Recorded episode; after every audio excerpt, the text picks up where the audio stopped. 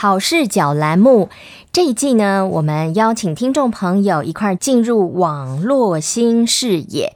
佳美邀请到大卫老帅哥，今天来跟我们聊一聊网络行为。嗨，老帅哥你好。嘿，佳美。大家好，嗯、老帅哥很多哈，大卫不老，谢谢。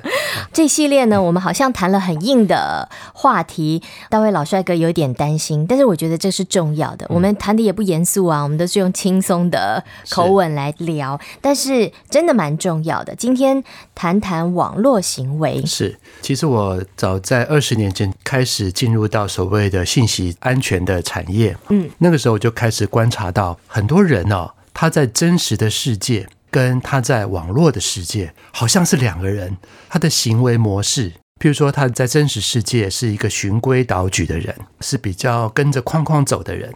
可是他的网络世界的发言就很辛辣、很犀利，嗯，这真的是很不一样。他可能在真实世界受到一些压抑，但是他在网络世界就想做真实的自己。很多人是这样的宣称，这是一个现象。另外一个现象哦，就发现一件事，就是现在的网络世界，大家使用这些社群的一些软件都用得很好。所以以前呢，我们讲说，你知道吗？以前婆媳两个人吵架，嗯，是几个人的事？两人关系、三角关系、全家人的关系，对，这在这同一个屋檐下的人的事。嗯、可是他们说现在哦，婆媳两个人吵架。可以是全世界的事，哦、我相信，我相信，因为婆婆呢，可能哎也很会用 FB，或者是用各式各样的微信啊等等的，然后呢就把吵架的事情就放在上面，嗯、关心她的朋友的人就开始为她打抱不平，讨拍，哎，但这个媳妇呢也会做一样的事，不甘示弱，对，所以呢两个人吵架，最后就变全世界都知道了，全世界一起来吵，对，评评理，对，那这个整个发言或他的行为的模式就跟以前很不一样，嗯，我记得。我之前去参加一个讲座，那其中有一个主题，就是讲者呢就打开了某一个网页来跟我们分享说，真的会有这样的一个群体社群，专门是婆媳，讨论婆媳问题，哇，真的很可怕。那我们另外一个，我们也是发现这几年呢，网红媒体网红呢开始流行，所以很多年轻人。他在真实世界可能没有得到太多的认同，他就想要在网络上面得到比较多的注目，所以他在这个网络社群媒体上的发言、放的照片、影片，就觉得说：“哎呀，我尽量的好能够吸引目光，我就尽量的做好，这是我的私领域、我的空间，好，我爱怎么做怎么做。”所以呢，他就开始把自己的一些照片、一些隐私密的照片，甚至是裸体的照片、影片放上去，为了吸引目光。嗯，这个偏观念的偏差。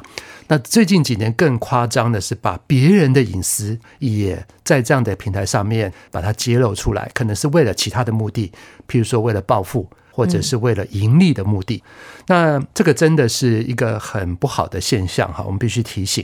那必须讲啊，其实，在资讯信息安全的领域啊，凡走过一定会留下痕迹，必定留下痕迹。那问题只是说，你要把你找出来的这个代价有多大而已。其实是有这些技术可以把所有做过的事情、发生过的事情找出来的。嗯，大卫老帅哥刚才提到了这么多的例子跟现象，让嘉美突然联想到一件事情：这是不是我们有一点在欺骗自己，或者自我催眠说，说哦，我好像一个人在。某一个角落挖鼻孔没有被人家看见 的那种感觉，是是不是？那事实上，老天有眼，是 大家也都有很多的眼睛，是不是都没有人看见？对，当然人有很多面相，好，真实的世界，你在职场上的面相，或者是你回到家里又是另外一个样子，哈，这个可能也无可厚非，只是有时候那个变化的差异是比较夸张。那呃，所以你的发言有可能让别人受伤，好，特别是如果你是要报复，你在真实世界受到一些欺负，那所以呢，就我们就看到另外一个另外一一个端哈，就是所谓的网络霸凌。哦的的这个现象哈，嗯、那现在这几年我们谈到霸凌哈，bully 这个现象呢，除了发生，因为它发生的地点我分分成了校园霸凌、社群的霸凌、嗯，职场上的霸凌。那我们常常看到有一些艺人呢，他也被霸凌，最后的结果，他甚至呢必须自己了结自己的生命，这是我们不愿意看到的。那其实霸凌这个现象啊，它很难用几句话把它讲清楚。其实从以前就有了。是的，嗯，所以呢，其实如果你要简化去处理这个问题，反而不适当。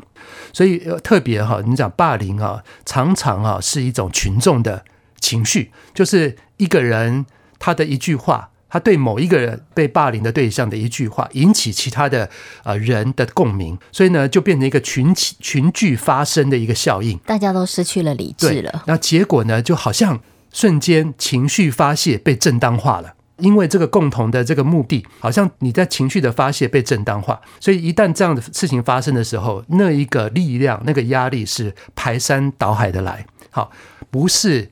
一般没有被霸凌过的人可以想象，所以我们要有一些安全的措施。我们怎么处理会比较好？好，从常常听的就是说，哎，你被霸凌了，哎。你就不要看就好啦，你干嘛一直要看呢？哈，这个常常就是没有被霸凌的人的简化的思想。哈，你要想象这些人哈，他可能本来跟一群朋友都好好的，结果有一个人用了这个社群软体，把一个判断，就是一个武断的判断的，甚至是一个批判批评的话放上去，然后让这一个被霸凌的对象就受伤，或者是一个变造过的一个照片或影片。然后就让这一个人就重新被大家拿放大镜来检视，你要想象是非常负面的，残酷的。对，其实这个压力是很大的。嗯。我们怎么样保护，不要受到不必要的伤害呢？所以我们常讲直接的一个讲法，就是说，其实这个压力之大哈，必须让被霸凌的人暂时的能够跟压力做一个隔绝。好，所以如果是在家庭发生。父母亲或者是家庭的成员应该扮演起一个防火墙的角色，保护墙，保护他。对，然后这个如果是在公司或者是在职场上或者在演艺圈，那这个公司的主管或者是经纪公司就应该扮演出这个保护墙、防火墙的角色，或是同事。对，嗯，避免这个被霸凌的人持续的面对这个压力，最后看不到盼望，看不到出路，最后就。结束自己的生命，那是最糟糕的情况。如果你是在职场上被霸凌，你可能要从你开始觉得不对，赶快收集相关的证据，然后跟主管甚至警政单位来报案。好，这是我们曾经看过几个职场啊，就是有年轻的主管被他带的下面的人反霸凌，意思就是说，这几个资资深的人呢，他联合起来说，我被这个新的主管霸凌，然后呢，我们要离职。结果呢，害这个主管最后陷入忧郁症。这些他下面带的人集体离职之后，他的主管甚至更高的一些单位呢，就来查核他是不是真的有欺负员工的这个情况。嗯，所以这个都是很复杂的，是人际互动的结果。我们身边有一个类似的例子，不是霸凌的例子，就是有一个群体的力量。我发现那个家人处理得很好，就把那个将要受伤的他的家人的手机收起来啊。全部由另外一半来看，是。另外一半来保管，让他先休息，退潮之后呢，嗯，就没事了，下来了哈，嗯嗯嗯，就是隔开，是是，这是一个比较好的做法。我们希望呢，不要有霸凌事件，但是从过去没有网络的时代，就是会有这样的一个状况。过去呢是现实生活上面会面对的，那现在是在网络上面各个场域都会有不同的状况，所以听众朋友可以想想怎么样保。保护自己，也保护我们的家人。是的。那今天呢，讲到了这个题目叫做网络行为，那我们就来想一想了。有一个练习题，大卫老帅哥来帮我们出一下题目。是，我想请各位呢，为你的家人来做一个守护。所以想一想，也观察一下他们在网络的这个行为。要不要想自己好了？也可以哦，从自己开始。对，对，想一想自己。就是你在网络上你所扮演的角色是什么？嗯，你是什么样的人？是稍微自我检视一下，那来跟我们大卫老帅哥做一个分享。好，谢谢，谢谢。